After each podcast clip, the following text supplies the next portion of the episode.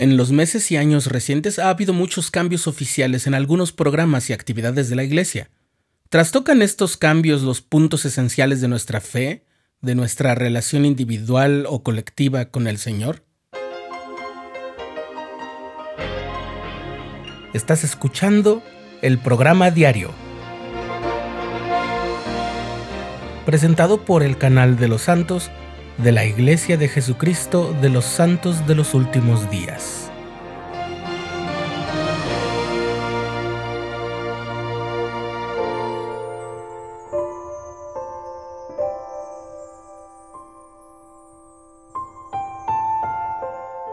Una de las bendiciones que los miembros de la Iglesia de Jesucristo de los Santos de los Últimos Días pueden disfrutar es la seguridad que les brinda la organización, la compañía y los principios. Esa seguridad deriva de saber que a pesar de la adversidad, de la confusión, del dolor y de todas las cosas que pueden pasar en nuestra vida, ni Dios ni el plan que tiene para nosotros cambiará, porque Él es el mismo ayer, hoy y para siempre. Y eso refuerza nuestra confianza en que, aunque todo se vuelva boca abajo, nuestra relación con el Señor seguirá siendo la misma. Esa convicción está arraigada en el interior de todos como el testimonio. Una parte importante de nuestro desarrollo espiritual ocurre en el ámbito de la Iglesia, que está establecida con el objetivo de brindar a los hijos de nuestro Padre Celestial todas las bendiciones que Él tiene preparadas para ellos, desde el acompañamiento mutuo, al que llamamos hermanamiento, y la enseñanza recíproca, hasta las ordenanzas del sacerdocio para hacer convenios sagrados con Él y tener acceso a las máximas promesas de la exaltación. En ese sentido, lo que hacemos en la Iglesia del Señor, que va encaminado a desarrollar nuestro potencial y a llevarnos a la vida eterna por medio del sacrificio expiatorio de Jesucristo, es la misma ahora que la de los días de la restauración, y en esencia también es la misma que la de los días de la antigüedad. Pero ¿significa eso que todos los aspectos de nuestra actividad en la iglesia son exactamente iguales a los de aquellos días de los pioneros? Sí y no. Es decir, por supuesto que nada ha cambiado, pero al mismo tiempo es obvio que muchas cosas sí lo han hecho. Qué confusión, ¿no? Bueno, en realidad no. Me explico.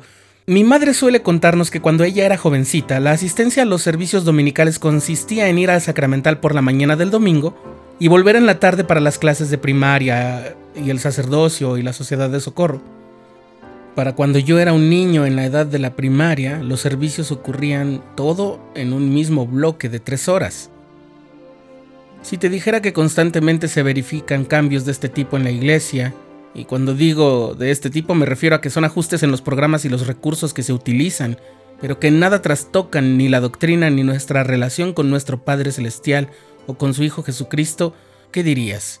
Es porque es así, ese tipo de ajustes son más comunes de los que a veces creemos, pero en los últimos meses y años hemos visto una cantidad de cambios más visibles. El uso del nombre oficial de la iglesia se convirtió en una prioridad de imagen y de lenguaje. Los servicios dominicales que eran de tres horas ahora son de dos horas. Los programas para la juventud y los niños fueron totalmente reemplazados por nuevos programas y recursos. Se reorganizaron los quórumes y las clases. Ven Sígueme se convirtió en el gran currículum de aprendizaje para todos. Hubo cambios en la edad para que los jóvenes sirvan una misión y hubo cambios en la vestimenta de los misioneros, así como en el uso que ellos pueden hacer de las herramientas de comunicación y para que hagan videollamadas semanales a su familia. La edad de participación de la juventud en el templo también cambió, y también la edad en la que los niños valientes pueden ingresar a mujeres u hombres jóvenes. Ahora el enfoque del aprendizaje del Evangelio está centrado en la familia y apoyado por la Iglesia.